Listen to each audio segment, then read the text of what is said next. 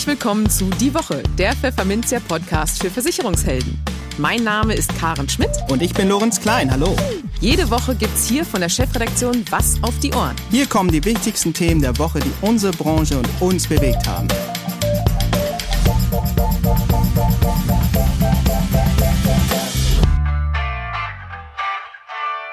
Moin aus Hamburg und herzlich willkommen zu Folge 87 unseres Podcasts.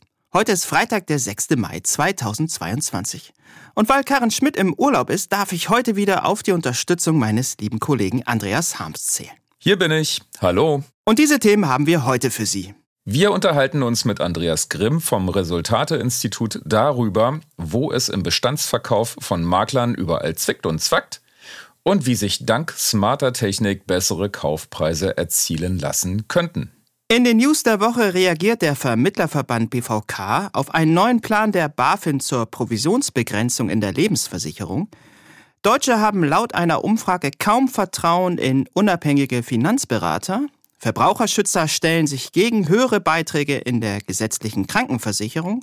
Und EZB-Direktorin Isabel Schnabel spricht sage und schreibe von steigenden Zinsen. Und für unser Schwerpunktthema für den Monat Mai, Arbeitskraftabsicherung, spricht unser Biometrie-Experte der Basler, Thorsten Urbach, mit uns über positive wie negative Trends in der Berufsunfähigkeitsversicherung.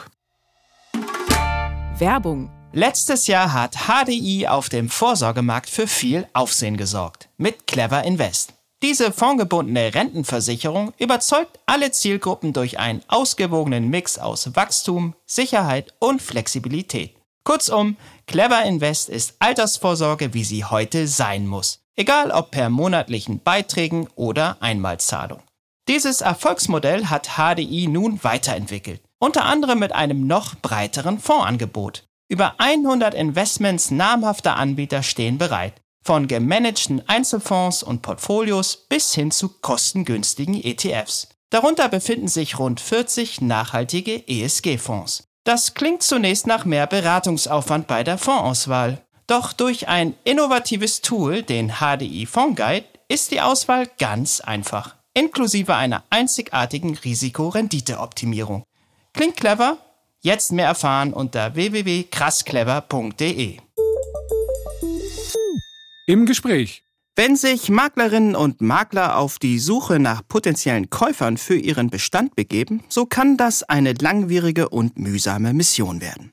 Dabei muss es gar nicht mal an Interessenten mangeln. Vielmehr stellt sich für verkaufswillige Makler die Frage, welches Angebot das richtige ist.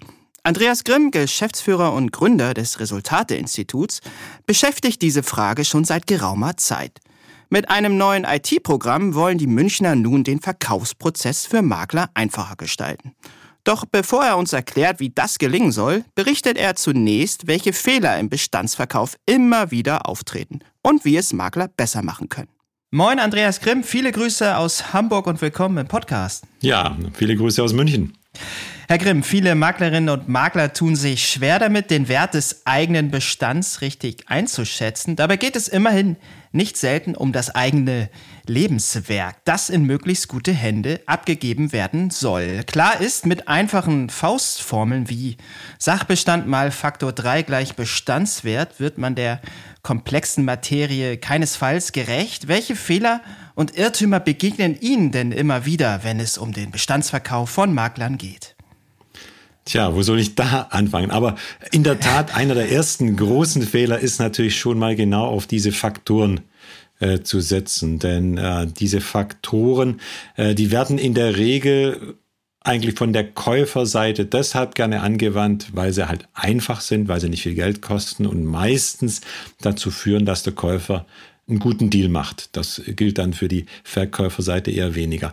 Aber äh, vielleicht mal so ein paar wichtige Punkte oder wichtige Fehler, auf die wir immer wieder stoßen. Und der erste Kardinalsfehler ist eigentlich der, dass die Makler viel zu lange warten, bevor sie sich mit diesem Thema beschäftigen. Die meisten meinen eben, es reicht ja, wenn man kurz vor der Übergabe dann anfängt zu verhandeln äh, mhm. äh, und dann äh, letztlich mit einem Käufer sich irgendwo über eine Kondition äh, zu einigen. Aber das reicht eben bei weitem nicht aus. Es geht um die Frage, wie macht man einen Maklerbestand übertragbar? Und äh, das hat einerseits rechtliche äh, Aspekte, das hat aber auch ähm, organisatorische und emotionale Aspekte.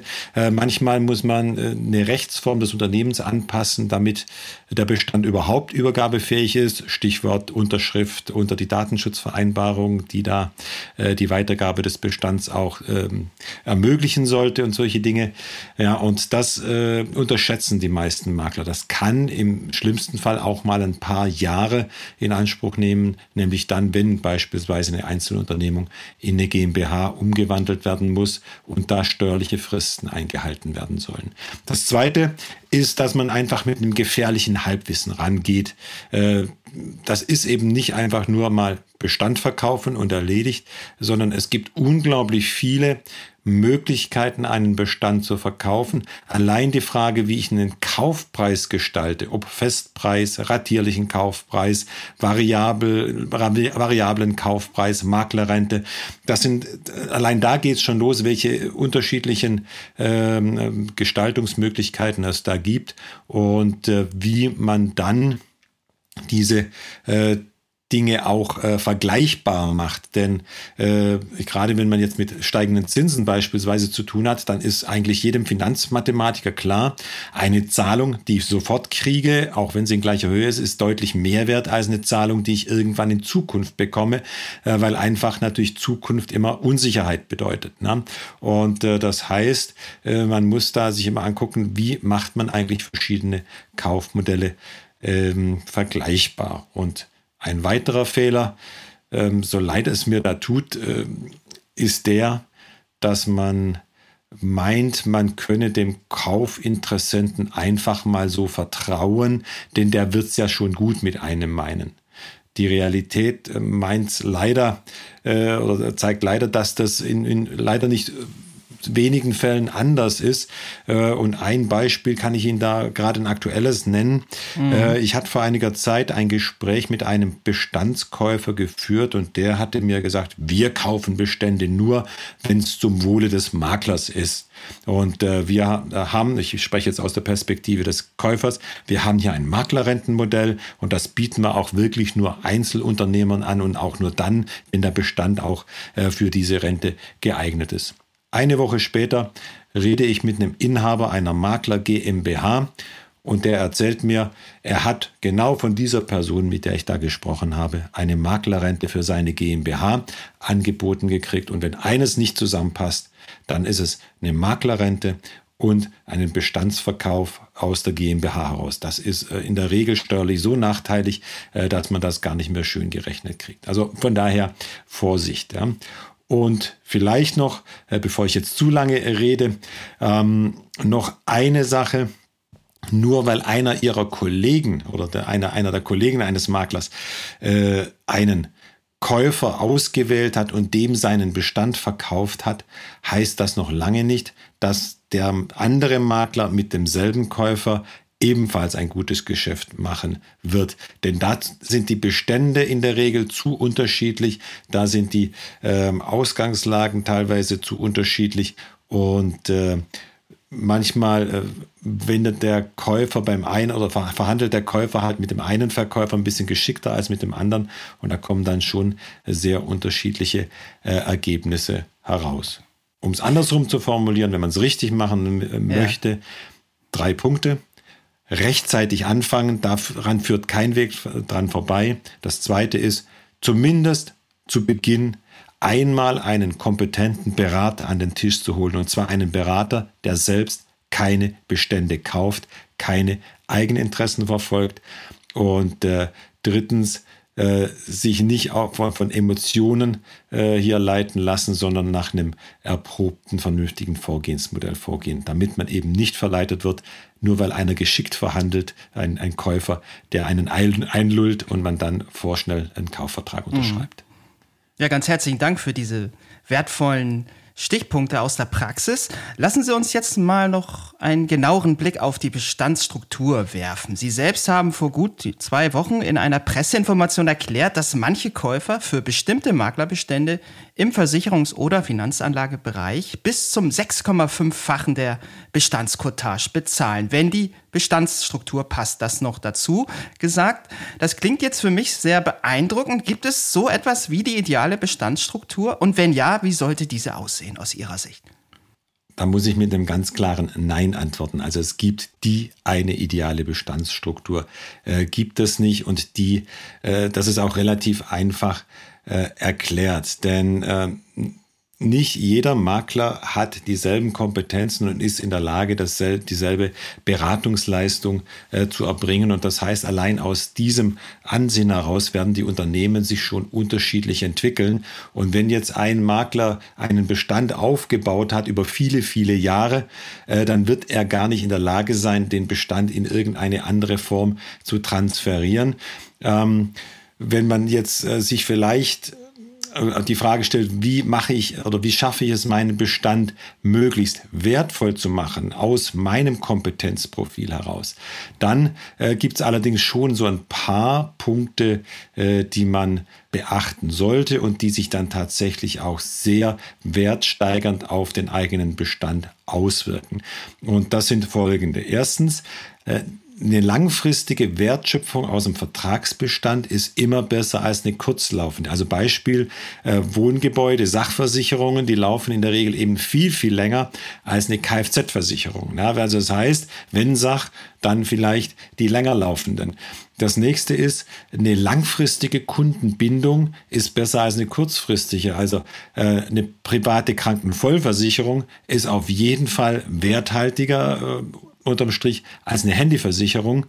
Und dann sind auch alle Produktsparten, die von sich heraus eine höhere Dynamik mitbringen, natürlich besser als Produktsparten äh, ohne Dynamik. Ja, also auch da wieder PKV Vollversicherung. Da wächst der Bestand ja einfach deshalb, weil das Gesundheitswesen deutlich teurer wird und deshalb die Beitragsanpassungen hochgehen. Aber auch wenn man in Lebenbeständen eben Dynamiken vereinbart hat, ist es logischerweise wertsteigernder, als wenn man auf Dynamiken verzichtet. Und der nächste Punkt ist noch der, dass Bestände, die ein hohes Folgegeschäftspotenzial mitbringen, bei denen also der Käufer aus dem Bestand mehr herausentwickeln kann, deutlich werthaltiger sind als Bestände, die das nicht mitbringen. Also da spielt zum Beispiel auch die Altersstruktur der Kunden mit rein, wobei jetzt die Einschränkung kommt, das hängt jetzt auch sehr stark vom Käufer ab.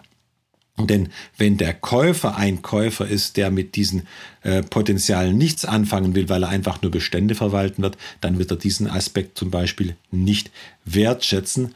Und das nächste ist dann noch die Frage der Übertragbarkeit der Marktzugänge.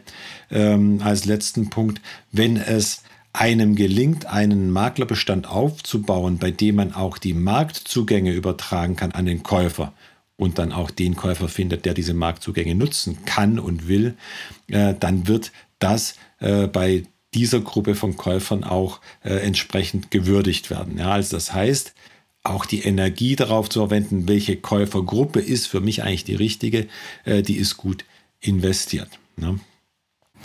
Ja, Stichwort Käufer, lieber Grimm. Selbst wenn Makler einen sauber geführten Bestand vorweisen können, bedeutet das ja noch lange nicht, dass sie die Angebote der verschiedenen Bestandskäufer auch im Detail vergleichen und exakt durchrechnen können. Ja, um daraus dann eine adäquate und marktgerechte Vergütung für sich ableiten zu können. Wie können Sie als Resultateinstitut hier unterstützen?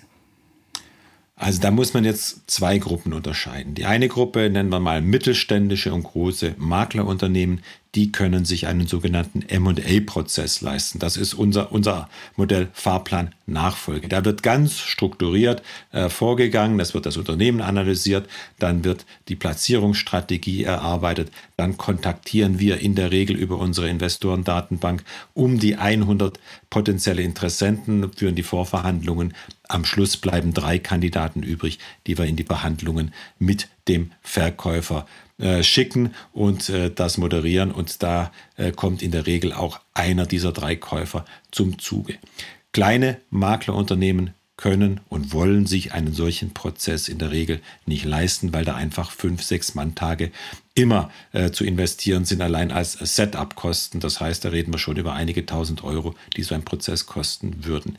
Mhm. Für kleine Maklerunternehmen äh, haben wir uns dann äh, Gedanken gemacht und da ist auch diese Pressemitteilung, die Sie gerade zitiert haben, äh, daraus hervorgegangen. Ähm, und äh, da haben wir überlegt, wie können wir das machen, dass wir kleinen Maklern die bestmögliche Lösung für ihren Bestand suchen und finden können. Äh, und im Grunde muss man sagen, eigentlich müsste, damit ein Makler weiß, was rauskommt bei, se bei seinem Bestandsverkauf, er seinen Bestand an alle diese potenziellen Käufer einmal verkaufen und hinterher gucken, was rauskommt. Geht aber nicht. Schwierig, Man kann ja den Bestand nur einmal verkaufen. Und dementsprechend haben wir uns dann hingesetzt, haben da sehr viel Geld in die Hand genommen, sehr viel Zeit investiert und haben ein äh, Prognosesystem entwickelt, mit dem wir genau diese Verkäufe an diese verschiedenen Bestandskäufer mit allen verschiedenen Kaufmodellen simulieren können. Das heißt, der Rechner rechnet für jeden einzelnen Käufer durch, äh, für jeden einzelnen Käufer durch, was passiert mit dem Bestand bei der Übertragung, was passiert in der Folge und welche Vergütung wird der Bestandsverkäufer aus diesem einzelnen Modell bei dieser Bestandsentwicklung erhalten. Das rechnet er für jedes einzelne Modell durch, als würde man den Verkauf machen. Und er rechnet dann sogar, damit man eben wirklich eine vernünftige Entscheidungsgrundlage hat, auch gleich noch die steuerliche Belastung dieser Kaufpreisraten durch, denn auch das ist wichtig. Und dann macht er eines, er vergleicht den Barwert dieser äh, einzelnen Modelle. Und das hört sich jetzt natürlich sehr kompliziert an, ist es auch. Und das, was uns jetzt gelungen ist, ist, dass wir diesen Prozess für den verkaufenden Makler extrem einfach gestaltet haben. Ähm, das sind fünf einfache Schritte. Er führt mit uns als erstes ein Vorgespräch. Das dauert vielleicht eine halbe, dreiviertel Stunde. Da klären wir alle wichtigen Rahmenparameter vorneweg. Dann bekommt er von uns einen individuellen Datenerhebungsbogen, den er online äh, befüllen kann, so, so wie er Zeit hat, kann er auch zwischenspeichern. Wenn er fertig ist, äh, übermittelt er uns diese Daten per Sendenfunktion und äh, dann geht dieser Datenerhebung, das ist dann der dritte Schritt, in die Analyse und Simulation rein und er erhält von uns innerhalb von drei, maximal vier Arbeitstagen äh, das indikative Angebot, äh, in dem wir ihm ausgerechnet haben, welches Modell ist für ihn das wirtschaftlich attraktivste Modell.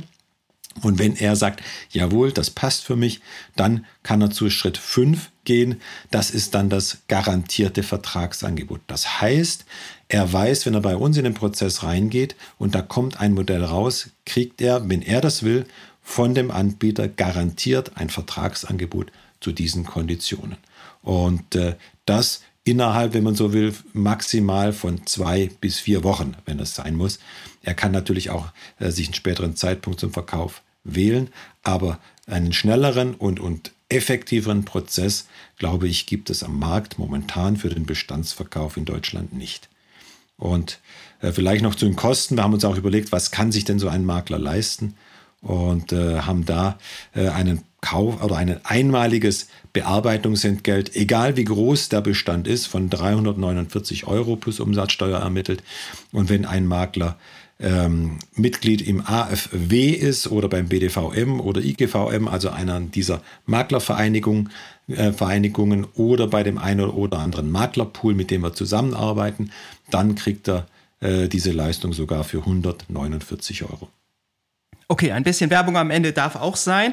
Ja, wir sind gespannt, wie diese Innovation im Markt ankommt. Das war Andreas Grimm, Geschäftsführer des Resultate Institut für Unternehmensanalysen. Herzlichen Dank für das Gespräch. Tschüss aus Hamburg. Tschüss. Die News der Woche.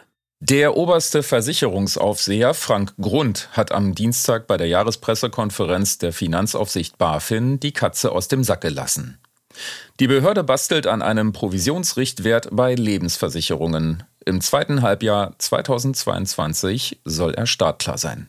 Mit dieser Ankündigung macht die BaFin deutlich, dass sie eine Obergrenze für Provisionen in der Lebensversicherung für unverzichtbar hält. Zur Erinnerung, erst vor wenigen Wochen hatte die Behörde eine Analyse vorgelegt, wonach viele Fondspolicen nur ein maues Preis-Leistungs-Verhältnis aufwiesen. Darin orakelte die BaFin auch über etwaige Interessenkonflikte im Vertrieb von Lebensversicherungen.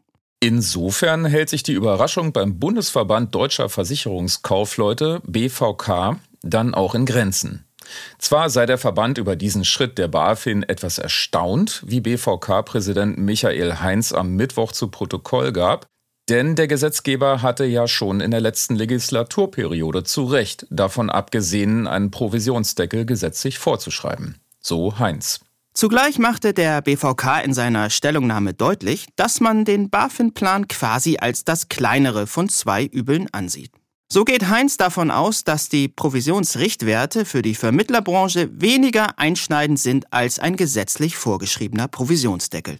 Denn die BaFin wolle hier nur diejenigen Maßregeln, die überhöhte Vergütungsstrukturen haben, wie Heinz mutmaßt. Unsere Mitglieder werden als ehrbare Versicherungskaufleute davon nicht betroffen sein. Dazu muss man wissen, dass rund 90 Prozent der BVK-Mitglieder gebundene Vermittler sind, die in der Regel eine geringere Vergütung erhalten als zum Beispiel große Finanzvertriebe. Gleichwohl betonte der BVK, dass man Eingriffe in die Vergütungen der Versicherungsvermittler generell kritisch sehe, da sie der marktwirtschaftlichen Ordnung widersprechen und deshalb unangebracht seien.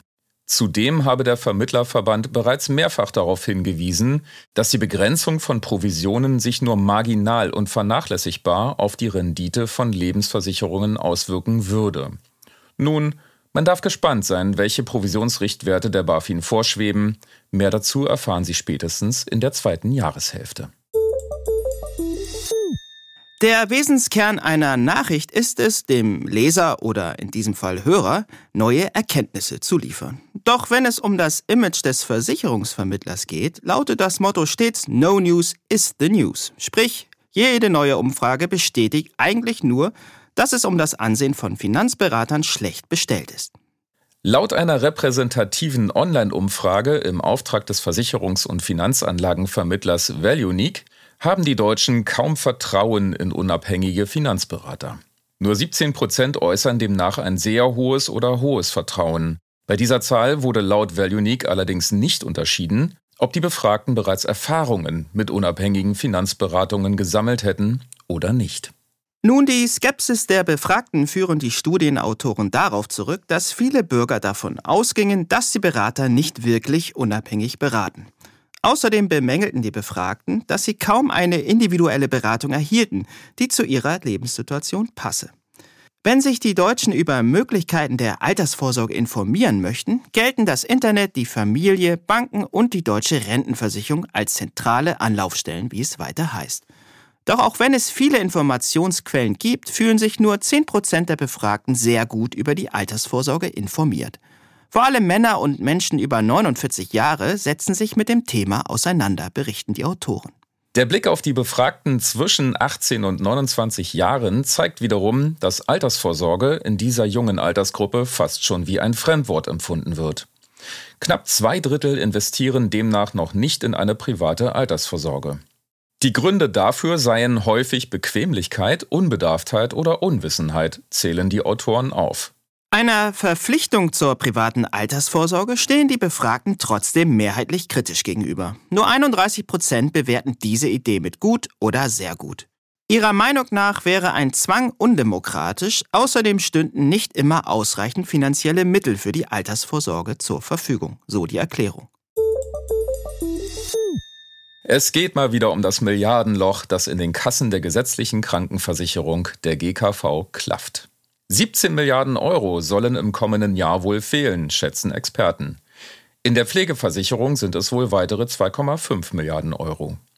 Bundesgesundheitsminister Karl Lauterbach, SPD, hat die Versicherten deshalb darauf vorbereitet, dass die Beitragssätze steigen werden. Verbraucherschützer stellen sich nun dagegen. Geht es nach dem Verbraucherzentrale Bundesverband VZBV, sollten bestimmte Aufgaben der GKV dauerhaft mit Steuergeld bezahlt werden. Schon jetzt würden steigende Preise die Menschen in vielen Lebensbereichen sehr stark belasten, meint VZBV-Vorständin Jutta Gurkmann. Die Bundesregierung müsse deshalb jetzt die richtigen Weichen stellen, damit 2023 nicht auch noch steigende Beiträge für Kranken- und Pflegeversicherung oder gar höhere Eigenanteile hinzukommen. Dabei hat Gurkmann offenbar eine klare Vorstellung, welche Weichen sie meint. So würden derzeit mit GKV-Beiträgen zahlreiche gesamtgesellschaftliche Aufgaben finanziert. Zum Beispiel die Familienversicherung und Leistungen für Arbeitslosengeld II-Bezieher. Derartige solidarische Aufgaben sind aber laut Gurkmann kein Fall für die gesetzliche Krankenversicherung, sondern für den Steuerhaushalt. Auch bei Medikamenten könne man viel Geld sparen, um die Krankenkassen zu entlasten, so die Vorstände. Zum Beispiel könne man die Mehrwertsteuer senken, den Erstattungspreis für neu zugelassene Arzneimittel rückwirkend geltend machen und das Preismoratorium weiterführen. Ähnliche Vorstellungen hat Gogmann auch für die Pflegeversicherung. Auch diese benötige mehr Geld aus dem Bundeshaushalt, zum Beispiel für versicherungsfremde Leistungen wie die Rentenbeiträge für pflegende Angehörige. Außerdem könne man Geld aus dem Pflegevorsorgefonds umwidmen. Und letzten Endes benötigten Versicherte und Pflegebedürftige eine verbindliche, gesetzlich festgeschriebene jährliche Dynamisierungsregel für die Leistungssätze zur Pflege. Die sollte sich an der Inflationsrate und den Bruttoreallöhnen orientieren, schlägt Gugmann vor. Beginnt die Zinsdämmerung in der Eurozone? Zumindest darf man das Interview des Handelsblatt mit Isabel Schnabel getrost als starkes Signal verstehen. Die Direktorin der Europäischen Zentralbank sagte wörtlich, aus heutiger Sicht halte ich eine Zinserhöhung im Juli für möglich. Bisher hatte die Zentralbank den Zeitpunkt für eine mögliche Zinswende offen gelassen. Das letzte Mal hatte sie den Leitzins vor fast elf Jahren am 13. Juli 2011 erhöht. Damals geschah das unter dem französischen Chef Jean-Claude Trichet von 1,25 auf 1,5 Prozent. Sein Nachfolger Mario Draghi machte diesen Schritt jedoch schon am 3. November 2011 wieder rückgängig, kurz nach seinem Amtsantritt. Weiter berichtet Schnabel im Gespräch, dass sich der Inflationsdruck verbreitert. Sogar die Kerninflation, aus der Energie und Lebensmittel herausgerechnet sind, habe schon auf 3,5 Prozent angezogen. Dass sich aber Preise in höheren Löhnen niederschlagen und sich beides am Ende zur gefürchteten Lohnpreisspirale hochschaukelt, das sieht Schnabel noch nicht. Sie betont aber, dass man nach vorn schauen wolle und nicht erst reagiere, wenn so eine Spirale schon im Gang ist. So sagt sie, es steht außer Zweifel, dass höhere Lohnforderungen kommen werden, wenn die Inflation längere Zeit so hoch bleibt. Wir müssen verhindern, dass sich die hohe Inflation in den Erwartungen festsetzt. Und dann kommt ein Satz wie ein Versprechen. Jetzt reicht es nicht mehr zu reden, wir müssen handeln. Das Anleihekauf-Corona-Notfallprogramm mit der Abkürzung PEPP e habe man schon im März beendet. Die derzeit noch weitergehenden regulären Anleihekäufe könnten Ende Juni auslaufen. Auf weitere Prognosen lässt sich Schnabel aber nicht festnageln. Über folgende Zinsschritte entscheide man von Sitzung zu Sitzung je nach Datenlage. Das Schwerpunktthema. Zu teuer, zu wenig Nutzen, zu viel Misstrauen, Interessent zu krank, Materie zu komplex. Uff. Justus Lücke von den Versicherungsforen Leipzig nahm kein Blatt vor den Mund, als er vergangene Woche auf dem Biometrie-Expertenkongress 2022, kurz BioMaxCon, in Frankfurt den stagnierenden Absicherungsgrad in der Berufsunfähigkeitsversicherung beklagte. Nun, Thorsten Urbach, Prokurist der Basler Vertriebsservice AG, dürfte diese recht pessimistische Sicht von Justus Lücke so nicht teilen. Im nun folgenden Gespräch erklärt der Biometrieexperte der Basler, warum er die BU für ein Hochleistungsprodukt hält und wie er über die jüngste Kritik an der Branche denkt, wonach in der BU eine Tendenz zur Unterkalkulation drohe. Hallo Herr Urbach, herzlich willkommen im Podcast. Ja, hallo Herr Klein. Herr Urbach, wohlmeinende Stimmen sprechen von einem Hochleistungsprodukt, wenn von der Berufsunfähigkeitsversicherung die Rede ist. Kritiker halten die BU hingegen für überzüchtet, weil sie über die vergangenen Jahre zu einem rein Akademikerprodukt hochgeschraubt worden sei. Ja, welche Lesart kommt dem Ist-Zustand der BU im Jahr 2022 aus Ihrer Sicht am nächsten? Ja, also ich würde mich eindeutig für das Hochleistungsprodukt äh, entscheiden und ähm, da ganz klar auch äh, sagen, dass wir inzwischen äh, im Bereich der Berufsunfähigkeitsversicherung doch einen sehr, sehr ausgeprägten und qualitativ hochwertigen Standard haben. Ich denke mal, jede äh, vernünftige Berufsunfähigkeitsversicherung hat ebenso Themen wie rückwirkende Leistung, sechs Monatsprognose oder auch äh, eine unbefristete Anerkennung äh, der, der Leistung. Ähm, das ist heute schon eine Selbstverständlichkeit. Und ich denke mal, es ist einfach auch im Sinne der, der Kunden, dass nach und nach, zumindest können wir das für uns auch äh, als Basler äh, sagen, weitere Leistungsauslöser hinzugekommen sind. Ähm, welcher Beispiele mal nennen darf, ähm, das sind so Leistungsauslöser ähm, im Fall einer Pflegebedürftigkeit bereits ab ein ADL, also Activity of Daily Livings, äh, Verlust äh, der, der täglichen äh, Fähigkeiten oder Soforthilfen bei schweren Krankheiten, wenn beispielsweise der Kunde an einen Rollstuhl gebunden ist oder wenn ähm, die Bescheinigung einer vollen Erwerbsminderungsrente vorliegt. Ja, ich meine, das ist alles im Sinne der Kunden, dass es weitere Leistungsauslöser inzwischen gibt, die dann auch im Leistungsfall durchaus zu einer schnelleren Leistungsregulierung führen. Und ich würde vielleicht noch einen Punkt äh, raus, rausgreifen.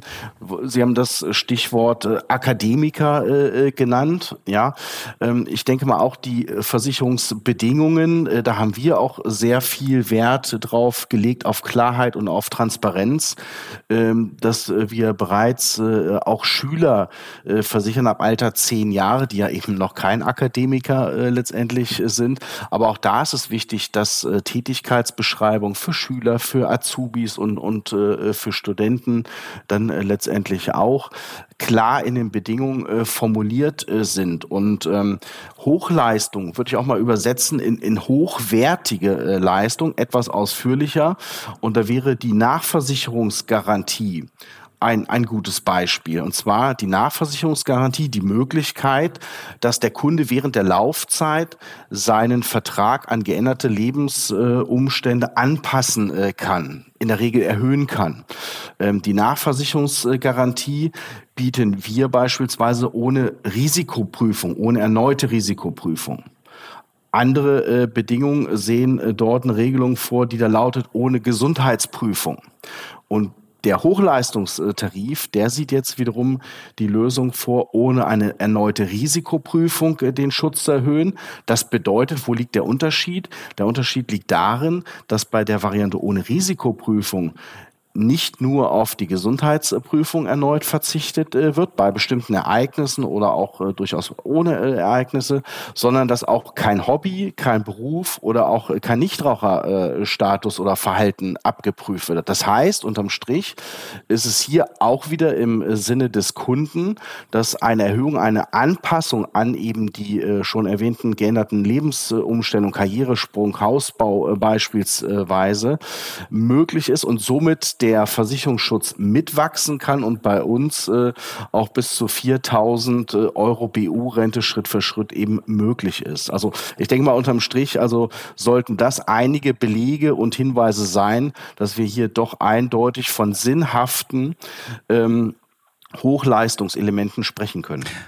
Okay, Sie haben eindeutig für das Hochleistungsprodukt votiert und das auch wunderbar ausgeführt eben. Aber bei einem Top-Produkt ist es ja in der Regel so, dass es vielen Menschen zu teuer ist oder aus anderen Gründen unerreichbar bleibt, zum Beispiel weil es für einen exklusiven Kundenkreis reserviert ist. Ja, lassen Sie uns dieses Bild mal auf die BU projizieren. Gerade handwerkliche oder anderweitig körperlich fordernde Berufe, zum Beispiel in der Pflege, ähm, die ein hohes Gesundheitsrisiko aufweisen, stehen in der BU vor hohen Abschlusshürden, wenn sie den VIP-Status BU-Kunde, so nenne ich das mal, erlangen wollen. Sind die vermeintlichen Alternativprodukte zur BU, wie Grundfähigkeitspolicen oder auch die Dread Disease Police, Stand heute überhaupt in der Lage, den Absicherungsbedarf dieser hart arbeitenden Menschen gerecht zu werden? Das ist eine äh, ne gute, eine gute Frage und ähm, sicherlich auch ein Stück weit kritisch äh, zu, zu hinter, hinterfragen. Äh, Sie haben das als VIP-Status BU-Kunde äh, bezeichnet und das ist ja das Ergebnis ähm, der, ja, ich nenne es jetzt auch mal Berufsfeingliederung, die wir inzwischen in den letzten Jahren im gesamten Markt äh, wiederfinden. Und ähm, während wir früher, sag ich mal, eine Standardprämie hatten und, und vielleicht noch zwei Ausprägungen, 50 Prozent Risiko Zuschlag für einen Beruf oder, oder 100 Prozent, im schlimmsten Fall vielleicht nochmal die Ablehnung. so gibt es doch heute eine Vielzahl von, von Berufsgruppen und ähm, ja, für die, für die einen erschwinglich mit einem geringeren Risiko, in der Regel eben Akademiker, kaufmännische Berufe mit, mit Abstrichen technische Berufe und auf der, auf der anderen Seite im Bereich der BU muss man das fast schon so formulieren, hinten runterfallen eben Dachdecker oder auch äh, gerade auch soziale Berufe, die Sie angeführt haben. Und Experten, ja, diskutieren dort, ist äh, beispielsweise, ich würde jetzt mal die Grundfähigkeitenversicherung äh, einfach mal exemplarisch rausgreifen, mhm. diskutieren. Natürlich ist die Grundfähigkeitenversicherung beispielhaft eine Alternative zur äh, BU. Und da muss man ganz klar sagen, das sind zwei getrennte Paar Schuhe. Ne? Auf der einen äh, Seite bei einer Berufsunfähigkeitsversicherung wird immer ein Bezug als Leistungsauslöser auf die zuletzt ausgeübte Tätigkeit ja abgestellt. Hingegen bei einer Grundfähigkeitenversicherung Versicherung spielt der Job als Leistungsauslöser keine Rolle, sondern wir können da von einer sogenannten Fähigkeitenversicherung äh, sprechen. Wenn beispielsweise äh, jetzt jemand nicht mehr sehen äh, kann, dass das ein Leistungsauslöser letztendlich ist. Und ähm, man, man kann aber schon sagen, dass die Grundfähigkeitenversicherung schon eine eine leistungsstarke Absicherung darstellt. Es ist aber definitiv jetzt nicht mit einer BU äh, gleichzusetzen, äh, sondern die Herausforderung äh, sicherlich auch für den äh, Vermittler in der, in der Beratung, in der Kundenberatung ist halt eben die, die beiden Tarifarten nebeneinander darzustellen und eben auch die Unterschiede zu äh, erklären. Und äh, es gibt inzwischen, muss man ja auch sagen, in den äh, Grundfähigkeitentarifen, die sich Jahr für Jahr äh, weiterentwickelt haben, ja auch Fähigkeiten, die schon durchaus auf bestimmte Berufsgruppen letztendlich abzielen. Wenn ich jetzt äh, beispielsweise äh, dort einen Altenpfleger nehme, wenn, wenn die Grundfähigkeit äh, ziehen und schieben zum Beispiel entfallen ist, kann das äh, eben äh, oder ist das ein Leistungsauslöser, was eben nicht zwingend äh, heißt, dass er seinen Job als Altenpfleger nicht mehr ausüben kann. Aber es, es kommt schon in eine, eine gewisse Nähe bei, bei bestimmten Berufen, so dass wir als Basler auch den Weg äh, gewählt haben, das Ganze auf bestimmte Zielgruppen zuzuschneiden. Beispielsweise auch Lkw- oder Busfahrer, die ähm, ihren Lkw-Führerschein abgeben und beim Verlust dieser Fähigkeit äh, dort einen Leistungsauslöser haben, so dass man eben sagen kann, die, die Grundfähigkeitenversicherung ist äh, eben ein leistungsstarker Ansatz, aber ein anderer Ansatz als äh, die Berufsunfähigkeitsversicherung. Und äh, von daher ähm, macht es schon Sinn, dort äh, einfach bei gerade diesen äh, Berufsgruppen einfach mal reinzuschauen, weil es nützt ja beispielsweise einem Dachdecker nichts oder auch einer Krankenschwester oder einem Krankenpfleger nichts, zu sagen, ich mache jetzt bei einer Berufsunfähigkeitsversicherung nur, um einen bezahlbaren Beitrag zu bekommen, äh, große Abstriche bei einer Rente, weil eine Berufsunfähigkeitsrente von, von 800 Euro im Monat beispielsweise macht sicherlich auch äh, keinen Sinn.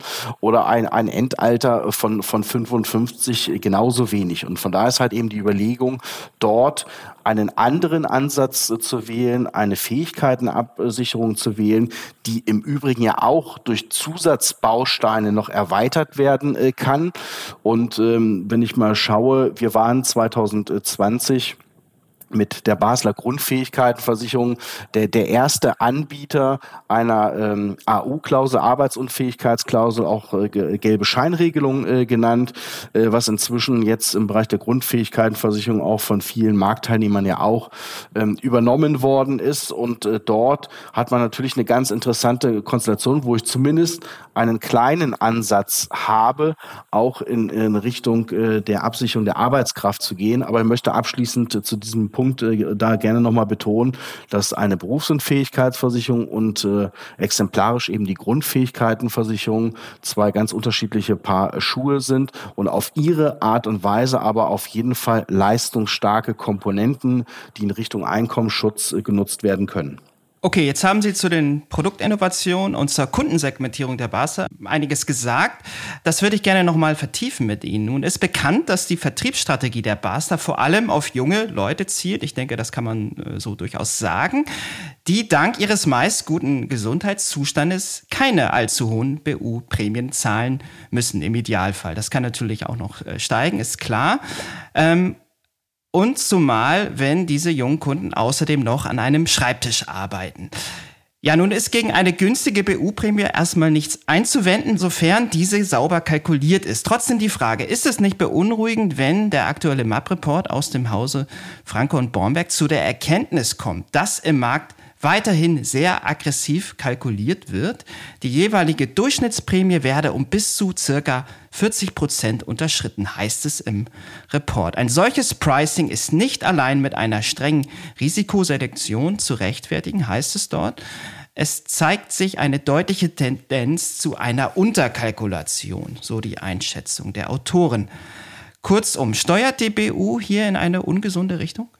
Also die, die Frage kann ich natürlich rein äh, aus Sicht der Basler und für unsere Kalkulation äh, beantworten. Mhm. Und äh, da möchte ich ein ganz klares und eindeutiges Statement äh, abgeben. Sie haben natürlich vollkommen recht. Äh, der, der Fokus bei uns liegt ganz klar auf der Zielgruppe äh, junge Leute. Und ähm, da spielt natürlich die Kalkulation eine besonders äh, große Rolle. Um es äh, vorab in den Worten des Versicherungsmathematikers vielleicht äh, zu formulieren, wir sagen ganz klar und sind auch ganz fest davon überzeugt, dass wir eine auskömmliche Kalkulation haben.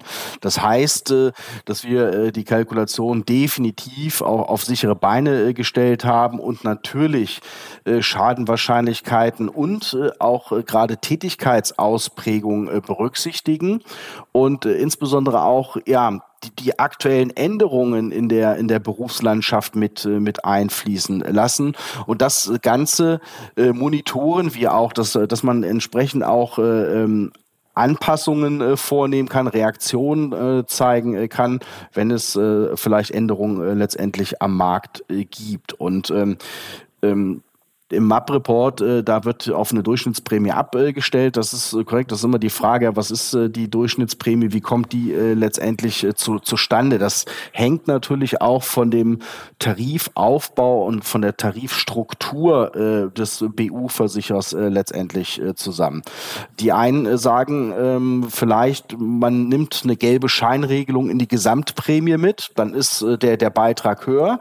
Ein anderer Versicherer, wie wir beispielsweise, sagen, sagen, wir nehmen äh, äh, die gelbe Scheinregelung als Zusatzbaustein mit rein und haben da auch einen zusätzlichen Beitrag, äh, den, den äh, der Kunde äh, entrichtet. Ja, und äh, wir sehen äh, un unterm Strich, dass wir ganz klar auch äh, objektive Kriterien haben, an denen wir eben die Kalkulation festmachen, dass wir vom Grundsatz her von von einem ähm, leistungsstarken Bedingungswerk äh, ausgehen und äh, da äh, genau dann runterbrechen neben der Berufsgruppeneinteilung, äh, die wir haben, wo man eben, wie Sie das richtigerweise sagen, ja schon mal eine erste äh, Richtung hat, äh, wo der Beitrag hingeht, aber dann auch noch mal runterbrechen und sagen, wie sieht der Ausbildungsstatus aus, hat der Kunde einen akademischen Abschluss, wie hoch ist der Schreibtischanteil im, im Büro, welche Personalverantwortung hat er, ohne es zu kompliziert zu machen, aber mit diesen vier Zusatzfragen äh, haben wir da eine entsprechende äh, Steuerung, äh, was, was die Berufsgruppeneinteilung letztendlich angeht. Und äh, zudem haben wir ähm, auch äh, im Bereich des Raucher- und Nichtraucherverhaltens, was man eher aus der Risikoversicherung äh, kennt. Auch hier ein Element in die Berufsunfähigkeitsversicherung mit, mit eingeführt, sodass wir eben sagen können, aus unserer Sicht eine absolut saubere äh, Kalkulation und wir sehen zumindest für uns äh, gesprochen jetzt hier nicht die Gefahr einer Untertarifierung, sondern eben ganz klar äh, können wir für uns eben festhalten, dass wir hier eine, eine robuste und auskömmliche äh, Kalkulation im Bereich der Basler Berufsunfähigkeitsversicherung haben. Herr Urbach, wir bleiben zum Abschluss unseres Gesprächs aber nochmal beim Thema Kalkulation. Das Thema Brutto-Netto-Spreizung begleitet die BU ja fast schon seit Anbeginn. Dabei gilt der Grundsatz, vereinfacht gesagt, je größer der Abstand zwischen Netto- und Bruttoprämie, umso größer ist das Risiko für den Kunden, dass die Prämien steigen. Welche Strategie verfolgt die Basler hier? Ja, das ist natürlich auch nochmal ein wichtig, wichtiger Aspekt, der auch äh, gut zu der Vorfrage äh, passt. Ähm, wir, wir verfolgen im Prinzip seit, äh, seitdem die Basler äh, das BU-Geschäft betreibt, das ist, äh, sagen wir mal, bereits äh, seit 1958, auch wenn wir in der Maklerwahrnehmung äh, erst mit dem äh, Tarifrelaunch 2016 so richtig wahrgenommen worden sind. Aber die, die Strategie äh, äh war auch immer letztendlich die, die gleiche und ist nach wie vor unverändert, dass wir ganz klar für uns sagen, wir setzen auf einen geringen Brutto-Netto-Spreiz, auf einen geringen Brutto-Netto-Unterschied äh, in der, in der Kalkulation. Wir haben aktuell einen, eine Beitragsreduzierung äh, von 25 Prozent und äh, sehen dann hier vor dem großen Ziel eine Beitragsstabilität äh, zu haben. Im Übrigen kann man da so den Querverweis äh, auf die äh, Firma Infinma äh, geben, die dieses Thema ja auch aktuell untersucht, wo wir äh, auch in der Rückwärtsbetrachtung, sage ich mal, nie eine Reduzierung vornehmen mussten. Natürlich ist das nie eine Garantie für die Zukunft, aber ein Indiz für eine Stabilität und das ist letztendlich auch das große Ziel, so dass wir halt eben sagen, wir wollen hier eben einen äh, geringen ähm, Unterschied haben. Natürlich ist es äh, theoretisch äh, so, dass man äh, den sogenannten Nettobeitrag äh, erhöhen äh, kann. Das haben wir ja in der Vergangenheit auch äh, Versicherer gezeigt, dass das gemacht worden ist. Bei den Versicherern war es tatsächlich so, dass dort der Unterschied höher lag, ja, was, was ihre These wieder unterstreichen würde. Ähm, wir sehen das, sag ich mal, als Brutto-Netto-Puffer letztendlich unter, unterm Strich, dass man sagen kann, da hätte man eine Anpassungsmöglichkeit, wenn es denn notwendig ist. Das haben wir aber nicht und sehen wir aktuell letztendlich auch nicht. Wir wollen, wollten auch nicht den Weg gehen, einen Brutto-Gleich-Netto-Tarif aufzulegen. Das hätte wiederum andere Nachteile, dass beispielsweise vielleicht Überschüsse im Leistungsfall gar nicht gut geschrieben werden, wo wir äh, aktuell eben auch äh, eine Überschussbeteiligung im Leistungsfall momentan von 1,75 Prozent äh, auf die Rente äh, zahlen. Das machen die Tarife mit einem gleichen Brutto-Netto-Tarif oftmals nicht, ja, sondern daher sagen wir ganz klar, wir gehen die Strategie für das Ziel der Beitragsstabilität, das Anpassungsrisiko möglichst zu minimieren mit einem geringen Brutto-Netto-Spreiz auch hier, auch hier kann man dann sagen, auch hier ist dann das Ziel ähm, zu der zu der Vorfrage auch nochmal als Ergänzung, dass wir sagen, das ist auch ein Bestandteil einer auskömmlichen und äh, robusten äh, Kalkulation. Ja, das sind doch optimistische Signale. Das war Thorsten Urbach, Landesdirektor und Prokurist der Basler Vertriebsservice AG. Herzlichen Dank für das Gespräch. Ja, ich bedanke mich bei Ihnen. Und damit sind wir mit Podcast-Folge Nummer 87 durch. Verpassen Sie keine weitere und abonnieren Sie die Woche doch einfach. Überall dort, wo es Podcasts gibt. Bis dahin gilt, bleiben Sie optimistisch, genießen Sie das Wochenende und kommen Sie gut in die neue Woche.